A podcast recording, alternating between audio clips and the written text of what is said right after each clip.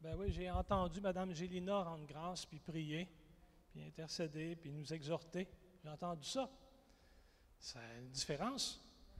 Dans le temps, Mme Gélina nous exhortait comme ça. Puis là, Hélène, elle disait Répète ce qu'elle dit. J'entendais rien. Mais euh, c'est bon, déjà une amélioration. Alors, ce matin, on va. J'ai remplacé euh, au dernier moment. Euh, Eric qui a travaillé fort. il est sur appel, hein. alors des fois, l'horaire est bouleversé. Alors, gardez-le en prière. gardez Eric en prière. On est une équipe et puis ça ne nous dérange pas de dépanner comme ça. On tient un agenda, puis comme ça, ben après ça, on, on le fait travailler plus fort après. Il ne sait pas, ça ne sera pas filmé. Ça va être chouette. Non, mais priez pour, pour Eric, pour la famille. OK? Alors, euh, c'est ça. J'avais, je m'étais tout monté un plan. J'ai dit, je ne parlerai pas de la réunion. Puis là, quand ça va être à mon tour de parler, je vais parler avec une voix. Puis là, je vais dire, le son a tout changé. Ça a tout gâché. Il fallait que je conduise les chants. Alors, c'est ça. On va quand même ce matin prendre le temps. Je reviens de vacances, là. Ça fait qu'on va attaquer solide, mais on va se garder une gêne. L'Épître aux Hébreux. Le texte de l'Épître aux Hébreux.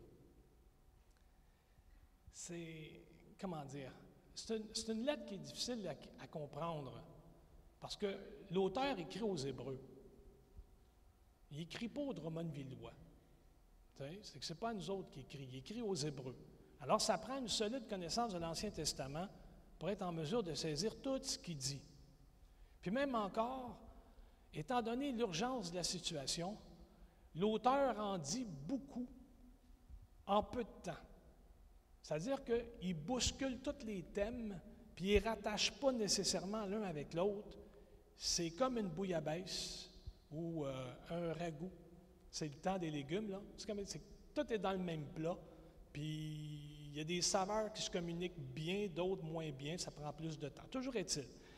On dirait que l'auteur de l'Épître aux Hébreux, il est conscient qu'il a tout lancé dans marmite, puis que c'est difficile de voir où est-ce que ça s'en va.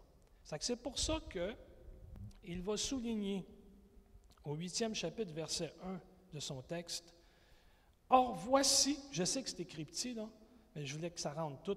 Il dit, Or, voici le point central de ce que nous disons.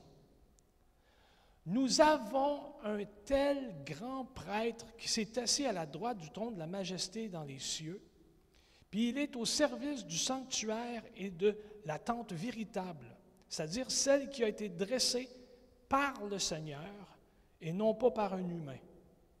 OK? Ça veut dire que il lance tous ses chapitres, toute sa lettre, il l'écrit, puis il dit, regardez là, si vous avez une chose à retenir, c'est celle-là. On a un tel souverain sacrificateur qui a installé non pas seulement son sacerdoce, mais le temple dans lequel il officie. Puis ça, il n'y a pas une main d'homme qui touche à ça. C'est pas compliqué, là. Il est à ce point supérieur qu'on en est là. Le point central, c'est ça, puis c'est lui qui le dit. Or, voici le point capital. L'enjeu du récit, même s'il parle à des Hébreux, puis on dit, ouais, ben, ni d'Ève ni d'Adam sommes-nous Hébreux, on en doute. Hein. Toujours est-il, dans le texte, sa pertinence réside en ce qu'il y a comme une chicane entre deux systèmes. Hein. Il y a deux cultes qui s'opposent. Puis chacun correspond à une alliance que Dieu a faite avec le dit peuple. Il y a une première alliance. Hein, qui était que figurative, dit l'auteur. Elle était provisoire, elle était, imparfaite. Hein? Elle est appelée à être remplacée, huitième chapitre, verset 13. Puis il y a la deuxième alliance, l'alliance nouvelle. Ça, c'est les réalités spirituelles ou les réalités célestes. C'est le Christ qui est devenu grand prêtre en s'offrant lui-même en sacrifice, alors qu'il était impossible aux fidèles de s'approcher de Dieu Là, je répète ça, pas aux humains, aux fidèles. Alors qu'il était impossible aux fidèles de s'approcher de Dieu, Christ s'est offert lui-même en sacrifice. Le contenu de la lettre a donc toute sa pertinence. Si au début de l'œuvre évangélique au Québec, on opposait l'annonce de la bonne nouvelle de Jésus Sauveur à la pratique liturgique empesée de l'Église officielle, on pourrait aujourd'hui s'en servir pour s'examiner soi-même, pour examiner sa propre pratique. Qu'est-ce qu'on a laissé entrer? Ou qu'est-ce qu'on a délaissé de la bonne nouvelle pour prendre à fardeau des nouveaux règlements qui nous sied mieux, qui nous font mieux, qui nous font sentir qu'on paye quelque chose? Hein? Qu'est-ce qu'on a embarqué? Parce qu'on l'a vu, hein, vous me connaissez. On pêche par ajout, puis on pêche par retrait. Habituellement, on a tout le temps tendance à dire le péché par retrait est pire que celui qui est par ajout. Mais quand Dieu, dans l'Ancien Testament, dit à Israël, ce que j'ai contre vous, c'est que vous avez transgressé. Vous avez passé la ligne. Vous en avez mis plus que ce que le client demandait. Ce n'est pas moins bon. C'est aussi mauvais. Hein? Les premiers destinataires de l'épître sont sur une mauvaise voie. L'auteur est inquiet. Alors, il veut mettre toutes les précautions possibles à, rappeler, dis-je, la supériorité de Jésus, puis le culte dont Jésus est fait ministre par Dieu. Puis s'il dénonce avec autant de force l'insuffisance de l'ancien rituel, c'est justement parce que les auditeurs étaient tentés de revenir à ces pratiques anciennes, des pratiques dépassées. Puis le réflexe, n'est pas nouveau, là. De revenir à ce qui est ancien, ce n'est pas nouveau. De, comment dire, donc? D'être nostalgique. Puis de dire, dans le temps, c'était bien mieux. Quand j'étais tout jeune, bien moins jeune que je pensais, là, mais à un moment donné, quelque part dans ma jeunesse, j'ai pris un taxi. Puis là, le taxi à Montréal, il commence à me compter toutes les péripéties de sa jeunesse. Puis comment, puis les milléniaux n'étaient pas inventés encore. Hein? Comment les jeunes étaient paresseux, comment les jeunes ils se, peignaient, pas, comment les jeunes étaient tout croches, puis comment ils ne connaissaient pas c'était quoi la vie, puis ils n'avaient pas souffert eux autres. Parce que dans le temps de la crise, dans le temps de la crise, dans le temps de la crise, il était tellement pauvre qu'il brûlait les clôtures pour se chauffer, parce qu'il n'y avait plus de charbon. Fait là, j'ai dit, j'ai pas hâte à une prochaine crise. Il dit, pourquoi? Toutes les clôtures sont en fer forgé.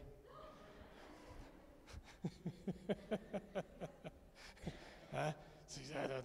On va mourir de froid. Ça n'a pas pour ça. Alors, la, nostalgie, c'est ce qui est dépassé, ce qui est en arrière, c'est en arrière. Puis même quand on est venu à l'Évangile comme moi en 1981, pas 1881, 1981, OK? Quand on est venu à l'Évangile, déjà là, en 2019, ce qui est en arrière est en arrière. Et peut-être la même rivière, c'est jamais la même eau. Hein? Ils ont oublié qu'ils ont saisi la nouvelle alliance parce que justement l'ancienne ne marchait plus. L'ancienne n'avait jamais marché. L'ancienne n'avait pas apporté la satisfaction. Puis ça, déjà, ils mettent en oubli. L'auteur explique que toute la restauration qu'on espère, ce n'est pas un retour aux pratiques anciennes qui va marcher. Hein? Parce que ces pratiques-là annonçaient ce qui allait venir. Et aujourd'hui, on vit. Alors, rejeter ou revenir en arrière, ça équivaut à rejeter l'accomplissement qui a été annoncé. Le Christ est au-dessus de tout. Son sacrifice est unique, une fois pour toutes, septième chapitre, verset 27, pleinement suffisant et il ne peut pas se répéter. Lui seul, le Christ seul, permet à l'être humain de s'approcher de Dieu. Lui seul est le garant de l'alliance nouvelle. Une fois les sacrifices sanglants abolis, le croyant ne peut plus se confier en aucune autre pratique humaine pour se rapprocher de Dieu. Jésus est la porte, le seul chemin. Après avoir déclaré ça, l'auteur va parler de consécration. Pas compliqué, sans laquelle personne ne verra Dieu.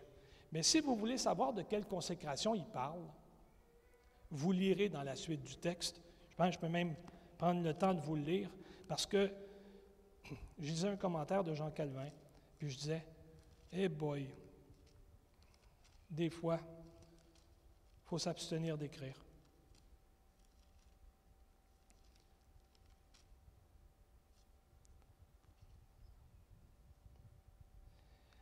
Là, je vous lis ça, c'est juste une parenthèse que j'ouvre. Il dit Poursuivez la paix avec tous, ainsi que la consécration sans laquelle personne ne verra le Seigneur.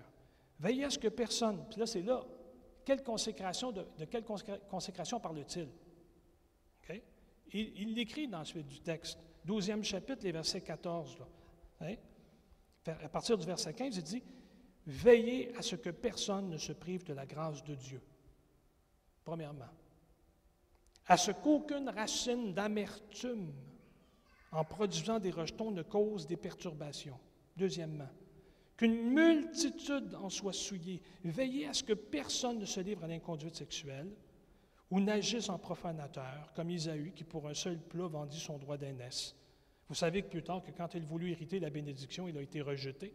En effet, il ne trouva aucune possibilité de changement, bien qu'il l'ait recherché avec larmes. C'est de cette sanctification-là qu'il parle. Pas chercher une mise à 14 heures des fois. Hein? Prenons le temps de lire le texte qui nous concerne ce matin, Hébreu 12e chapitre, les versets 18 à 29. Vous ne vous êtes pas approchés, en effet, de choses palpables, ni d'un feu ardent, ni d'une obscurité, ni de ténèbres, ni d'une tempête, ni d'un son de trompette, ni d'une clameur de paroles tels que ceux qui l'entendirent, demandèrent qu'on ne leur adresse pas un mot de plus. Car ils ne supportaient pas cette injonction. Qui touche la montagne, même une bête, sera lapidée.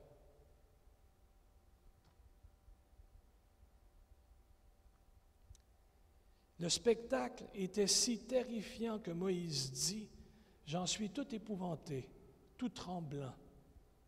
Mais vous vous êtes approchés de la montagne de Sion et de la cité du Dieu vivant, la Jérusalem céleste, des dizaines de milliers d'anges, de la réunion et de l'assemblée des premiers-nés inscrits dans les cieux, de Dieu, juge de tous, des esprits des justes portés à leur accomplissement, de Jésus, le médiateur d'une alliance neuve, et du sang de l'aspersion qui parle mieux que celui d'Abel. Prenez garde à ne pas repousser celui qui parle. En effet, si ceux-là n'ont pas, échappé, qui ont repoussé celui qui les avertissait sur la terre, à bien plus forte raison n'échapperons-nous pas si nous nous détournons de celui qui nous avertit depuis les cieux. Sa voix ébranla la terre et maintenant il fait cette promesse. Une fois encore, je ferai moi-même trembler non seulement la terre, mais aussi le ciel. Et une fois encore, montre bien que doit être mis à l'écart ce qui, ayant été fait, peut être ébranlé pour que demeure ce qui ne peut pas l'être.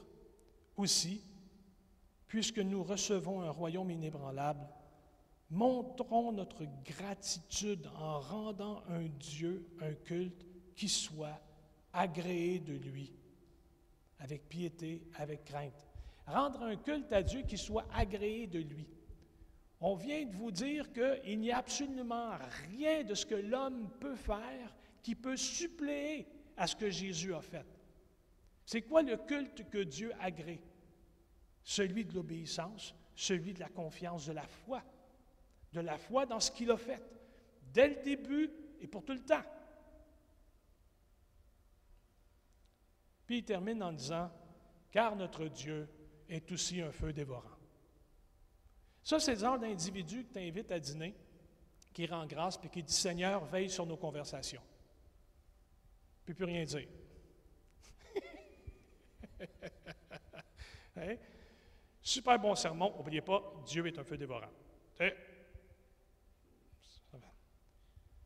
Si j'avais à résumer le texte en une phrase, c'est que tu viens de t'acheter un automobile de l'année. Arrête de dire que le Ford Model T, c'était le summum. C'est le mieux que j'ai pu faire. Au défi que je me suis donné, résumer le texte en une phrase. Tu viens de t'acheter en 2019, va pas dire que le Ford Model T, c'était le summum.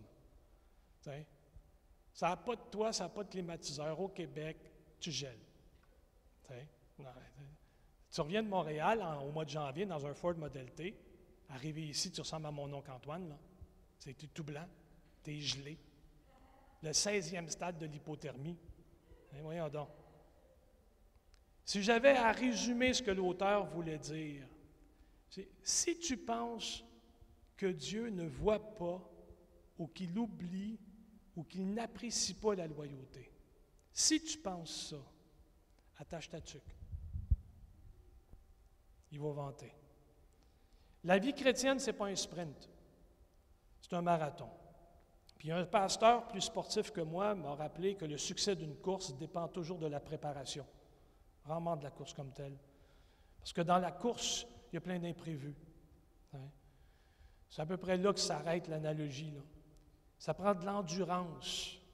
Puis il faut résister aux distractions pendant la course. C'est à peu près ce que vivaient les, chrétiens d'origine vive de l'Église primitive, à laquelle justement l'auteur écrit. Là.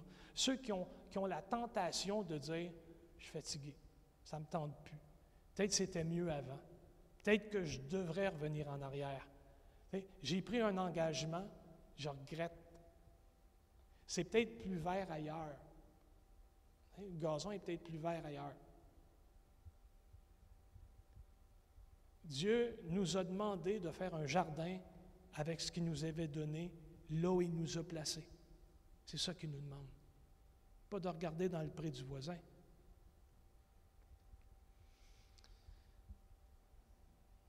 Les chrétiens d'origine juive, donc de l'Église primitive, vivaient ça. Puis finalement, tous ceux qui les suivent vivent cette tentation-là. Puis ces gens-là ont été encouragés. Puis imaginez un petit peu, là, si on revient dans l'histoire, ce sont des gens qui fréquentaient leur synagogue, qui étaient bien, là. C'était la routine. Papa, maman, ma tante, grand-maman, tout le monde allait au synagogue de quartier, tout est beau. Puis là, soudainement, il y a quelqu'un de l'entourage, ou peut-être des purs étrangers, puis même des chefs de synagogue, qui les ont encouragés quitter cette pratique-là, une pratique historique de la foi juive, pour suivre la nouvelle voie. Puis ils ont goûté, puis ils ont vu que le Seigneur est bon. C'est qu'ils ont délaissé une tradition pour suivre Jésus-Christ. Puis comme ils se sont mis à suivre le Christ, mettant un pas devant l'autre, ils ont fait face à la première côte, entendant des voix discordantes qui leur disaient, As-tu réalisé ce que tu viens de faire? T'es-tu trompé? Réalises-tu que le Sinaï et Jérusalem sont rendus en arrière de toi? Que tu t'en vas pas dans la bonne direction? Qu'est-ce que tu fais de ton héritage? Qu'est-ce que tu fais de ta nation? Tu n'y arriveras pas. Tu n'es pas capable. C'est contre ça que l'auteur va contre-attaquer en exposant d'où ils viennent, où ils sont, puis où ils s'en vont, dans les versets 18 à 24. Mais ça, on verra ça plus tard. Ils sont passés de la terreur à la joie, des ténèbres à son admirable lumière, de la distance à la proximité. C'est là. Dieu était un Dieu loin, rempli d'intermédiaires. Puis soudainement, en Jésus-Christ, tout s'est fait proche. Dieu parmi nous.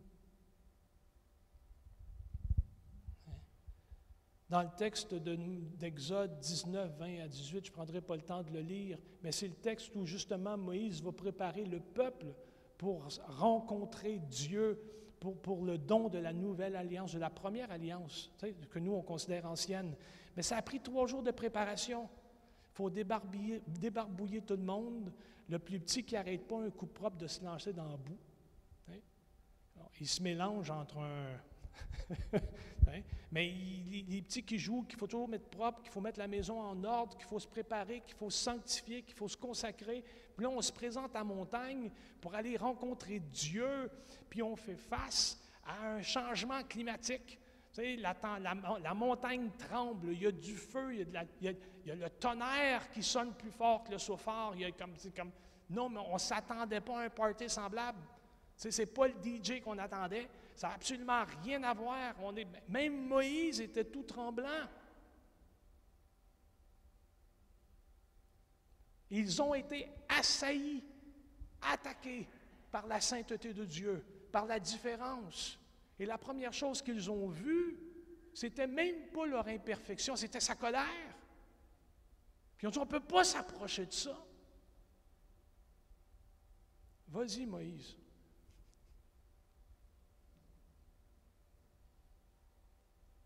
L'auteur dira hein, à des gens qui ont été physiquement attaqués par la sainteté divine, qui ont, qui ont eu peur de la purification, qui ont eu peur du jugement. C'est pour ça que le feu reste la meilleure, image. Tout cela veut simplement dire qu'on ne pouvait pas approcher de Dieu. Puis l'apôtre Paul va nous expliquer qu'eux aussi ont compris que même le précieux don de la loi s'était avéré complètement insuffisant pour ôter le péché. Parce que le précieux don de la loi avait comme tâche principale de leur dire qu'ils étaient pécheurs, qu'ils étaient finis. La loi remplit son rôle en disant, il y a un mur entre toi et moi, c'est l'inimitié, c'est le péché. Ça ne marchera pas. Mais la loi est insuffisante pour ôter le péché. Puis l'auteur va mentionner donc à ses lecteurs qu'ils ne se sont pas approchés d'une montagne comme ça quand, ils ont accepté le Christ. Quand ils ont suivi Jésus, ils ne se sont pas approchés d'une montagne fumante, mais ils se sont approchés de Sion. Ils se sont approchés de la cité de Dieu. Puis aujourd'hui, il y a des chrétiens qui pensent retourner à leur Sinaï puis se réengager dans une alliance ancienne. Hein? Ils, veulent retourner à une montagne de feu, à un code de loi, à, l'idée d'aimer Dieu de loin, puis pas de proche. Soudainement virer comme un sadducéen, puis se dire, Dieu est tellement grand, tellement pur, tellement bon, qu'il a installé des lois, puis il me demande simplement de les suivre, comme la loi de la gravité. On n'a pas besoin d'un contact permanent. Hein? À la fin des temps, je le verrai. Je lui rendrai de compte, puis il décédera.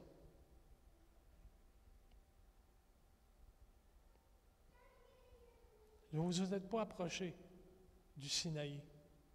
Nous nous sommes approchés de Sion, la montagne sainte.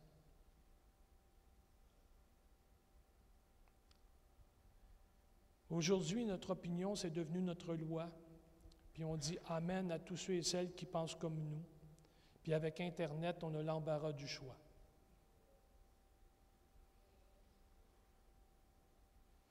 Il y en a même qui se trouvent des blondes sur Internet qui gardent ça sur Internet. c'est trop compliqué vivre ensemble. Remarquez, ce n'est pas nouveau, hein?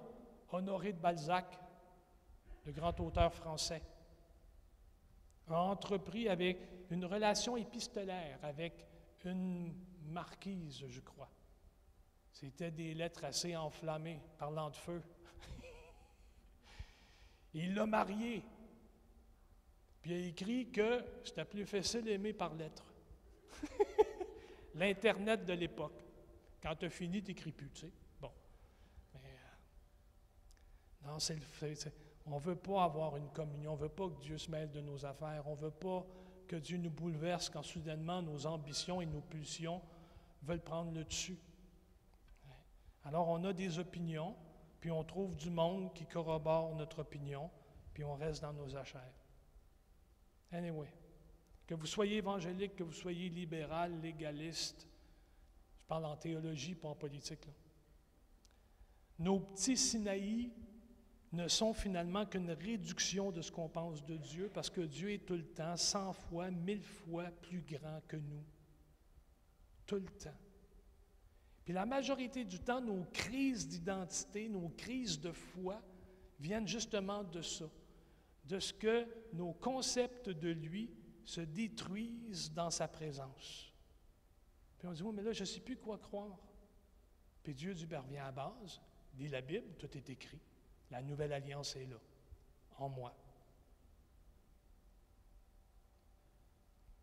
On a plein de règles qui nous disent dans notre tête, si tu fais ça, tu seras saint. L'Écriture ce matin nous dit, vous vous êtes approché de Sion. Sion la grâce. Puis la description que l'auteur en fait est quand même superbe. Vous vous êtes approché de la montagne de Sion, de la cité du Dieu vivant, la Jérusalem céleste, des dizaines de milliers d'anges, de la réunion de l'assemblée des premiers-nés inscrits dans les cieux, du Dieu juge de tous, des esprits des justes portés à leur accomplissement, de Jésus le médiateur d'une alliance neuve, et du sang de l'aspersion qui parle mieux que celui d'Abel. C'est de ça dont on s'est approché. Cette vérité dans ce texte-là, qu'on va repasser ensemble rapidement. Le mont Sion, Jérusalem céleste, cité du Dieu vivant. Hein? Dans l'histoire, cette montagne-là appartenait aux Jébusiens. C'était leur forteresse à eux autres. Ce n'est pas une ville israélite au départ.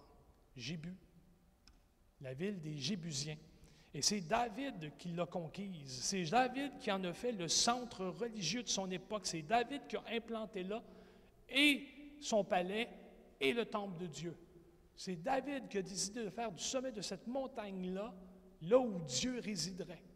Puis ça a fonctionné. Dieu l'a honoré. Dieu lui avait pourtant dit à David, pourquoi tu veux me construire un temple? Est-ce que je t'ai demandé de quoi? Depuis le début, j'étais avec mon peuple dans les tentes et ça me va. Moi, c'est bon pour moi. Mais ce n'est pas toi qui vas me construire le temple. Cher David, qui essaye de se faire un Sinaï, qui essaye de dire J'ai fait quelque chose pour Dieu. J'ai légué à la nation mon héritage pour Dieu. David, j'en veux pas. Dieu dit à David, j'en veux pas. Ton gars va faire ça. Ton fils qui va faire ça. Mais David a réussi à faire quand même le centre religieux de son royaume en y apportant l'arche de l'Alliance qui était le signe de la présence de Dieu au milieu de son peuple. Puis quand Salomon a bâti le temple, puis quand il a installé l'arche, les, noms, hein, Jérusalem et Sion, devinrent synonymes de la résidence de Dieu. C'est devenu comme une perle au milieu de l'océan, comme un trésor caché au milieu d'un champ. C'était là où Dieu était. Donc, en Jésus-Christ, nous sommes venus donc, à cette réalité céleste-là, à la Jérusalem d'en haut, puis dans un sens, pardon, on sait que c'est à venir, mais en même temps, on sait que c'est déjà là en Jésus. Je suis maintenant sauvé. Je le sais que ça ne paraît pas, mais en même temps, je suis assis avec Christ dans les lieux célestes. Les chrétiens sont citoyens des cieux, profitent des privilèges. Puis Paul va même écrire qu'on est concitoyens des cieux. Puis de là, nous attendons comme sauveur le Christ Jésus comme Seigneur, Philippiens 3.20. C'est parce que nous sommes placés en lui que nous sommes déjà là. Il nous a, dit l'apôtre Paul, écrit, il nous a réveillés ensemble, il nous a fait asseoir ensemble dans les lieux célestes en Jésus-Christ. Éphésiens 2.6. Puis évidemment, on retrouve là au ciel ce feu dévorant de la présence divine. Mais on est en même temps en Jésus. Puis nous y sommes pour de bon, dit l'auteur. Parce que le temps de verbe utilisé, on dit nous nous sommes approchés, pas nous nous approchons, ou nous aurions à nous approcher. Non, nous nous sommes approchés. Nous sommes venus. C'est fait. Le temps de verbe utilisé là, c'est du parfait, c'est de la permanence, c'est un état continuel. Sion ne passera pas. Comme Église, nous rencontrons les anges. Des dizaines de milliers d'anges. En Deutéronome 33, 2, je ne prendrai pas le temps de lire, Moïse nous dit que des myriades étaient présents lors du don de la loi. Des myriades étaient présents quand le Christ s'est incarné. Dévoilement de la nouvelle alliance. Puis après ça vient la présence des co-religionnaires, de ceux qui, de ceux qui croient avec nous, pas ceux qui pensent comme nous, de ceux qui croient avec nous. Verset 23. L'assemblée des premiers-nés inscrits dans les cieux. Jésus, c'est Essayez de suivre, ça ne sera pas compliqué. Jésus, c'est le premier-né de la bande. C'est lui notre frère. Il n'a pas dédaigné venir nous sauver parce qu'il l'a vraiment fait par amour. Alors, c'est le premier de la bande. Tous les droits de l'héritage vont au premier-né de Dieu. Hein? Alors, c'est lui l'héritier. Alors, nous, on a quoi? Nous, on fait quoi? L'apôtre Paul écrira dans Romains 8, 17 que nous sommes les co-héritiers du Christ. On a parlé, des, fils prodigues, puis on disait que finalement, le plus jeune est parti parce que toute la part d'héritage allait au plus vieux de toute façon, puis que lui, il aurait probablement eu les miettes parce qu'il avait l'air à s'aimer beaucoup. Alors imaginez le père mort avec l'aîné qui a tout hérité. Fait le cadet, il mange une volée. Hein? il demande son héritage avant le temps, parce que finalement, il n'y a pas d'avenir dans cette maison-là, lui. Hein? Mais imaginez, là ici, tout va à Christ. Tout va à lui. Il n'y a rien qui nous revient. Tout va à lui. Puis lui nous donne tout.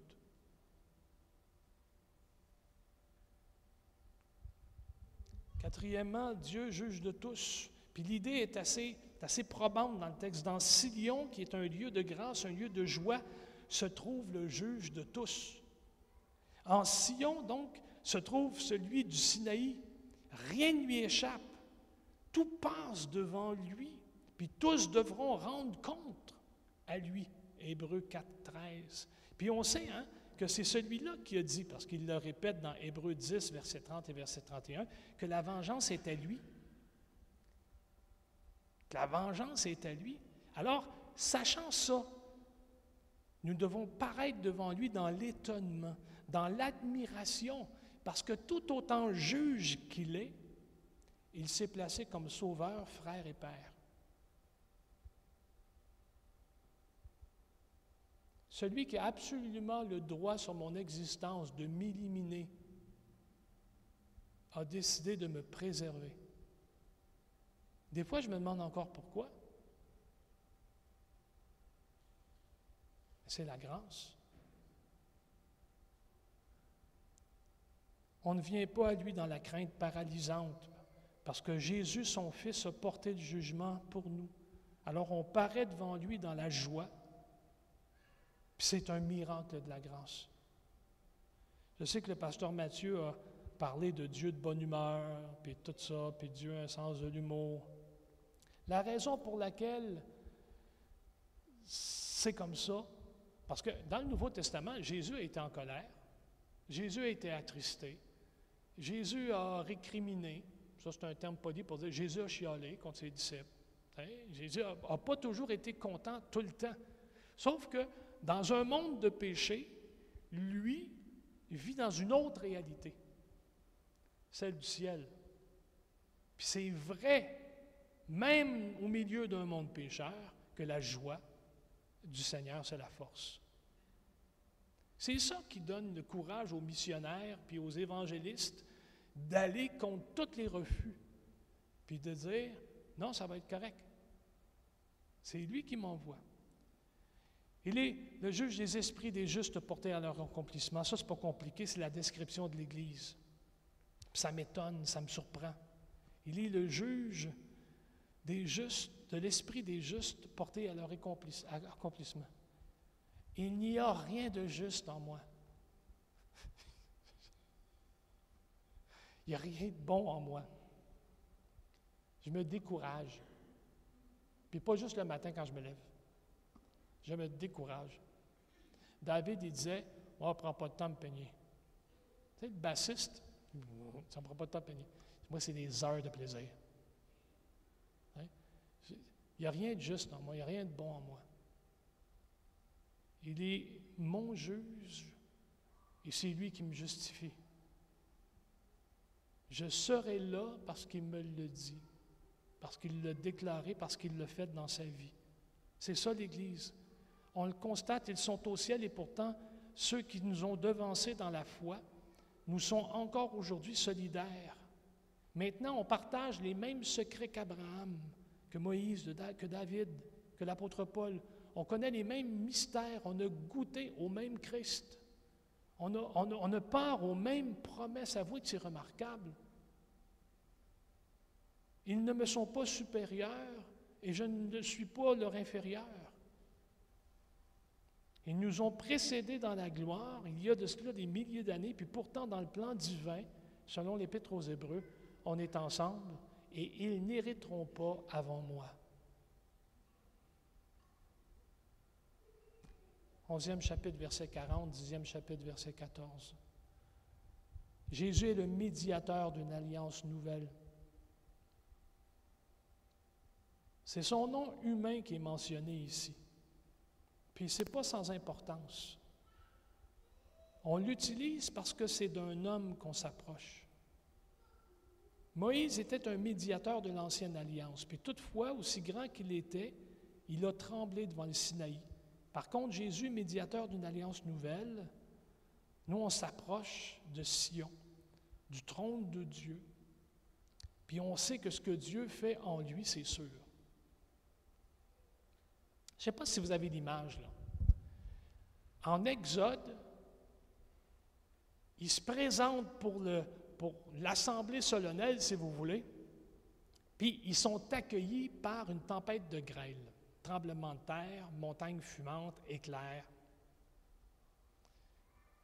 Tournoi de golf hier, il y en a six personnes qui ont été électrocutées par un éclair. Hein? Moi, je dis ça comme ça. Toujours pour dire que quand il y a un orage, on ne sort pas faire le jardinage, on ne met pas la bêche en l'air. on ne creuse pas avec nos instruments en disant il n'y a rien à craindre, Dieu mon bien. Non, non, non, euh, on reste en dedans. Mais imaginez, là, nous, on s'est approché du Christ de Jésus, qui est Dieu incarné, et il ne nous a jamais accueillis comme ça. Bien que juge de tous, puis de tout, il nous a gardés en lui, face à lui. Et c'est lui qui a décidé de nous préserver. Tout ce que Dieu fait en Jésus, c'est sûr. Septième et dernier point, du sang de l'aspersion qui parle mieux que celui d'Abel. Est-ce que vous vous êtes déjà posé la question de savoir ce que ça voulait dire? Nous nous sommes approchés du sang de l'aspersion qui parle mieux que celui d'Abel.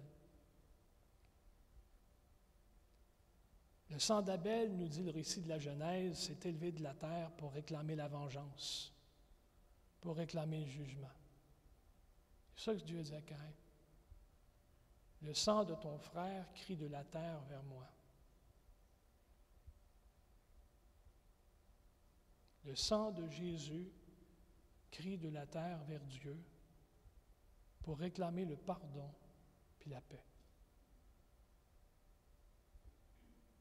Nous nous sommes approchés du sang de l'aspersion qui parle mieux que celui d'Abel.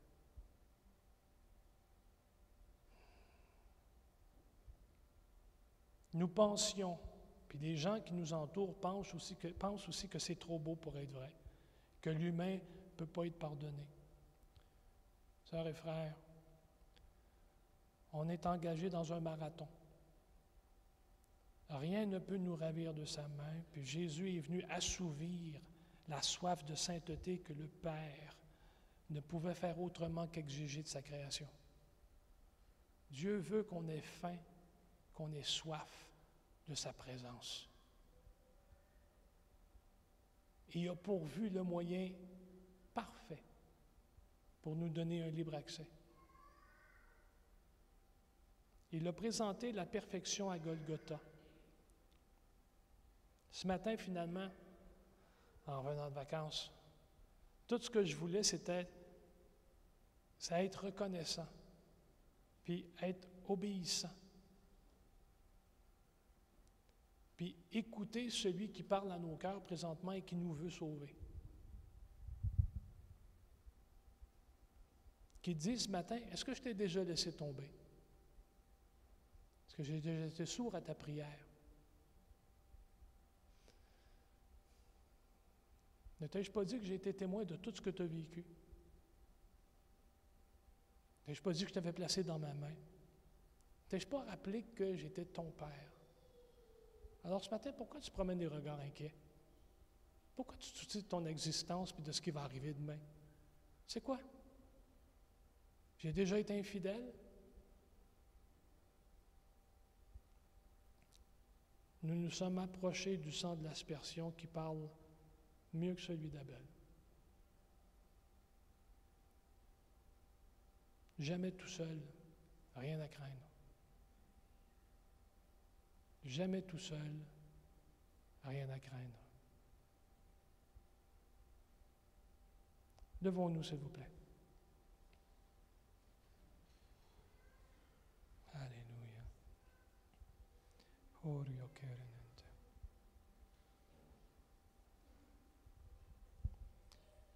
Seigneur, on veut te remercier et on veut te rendre grâce.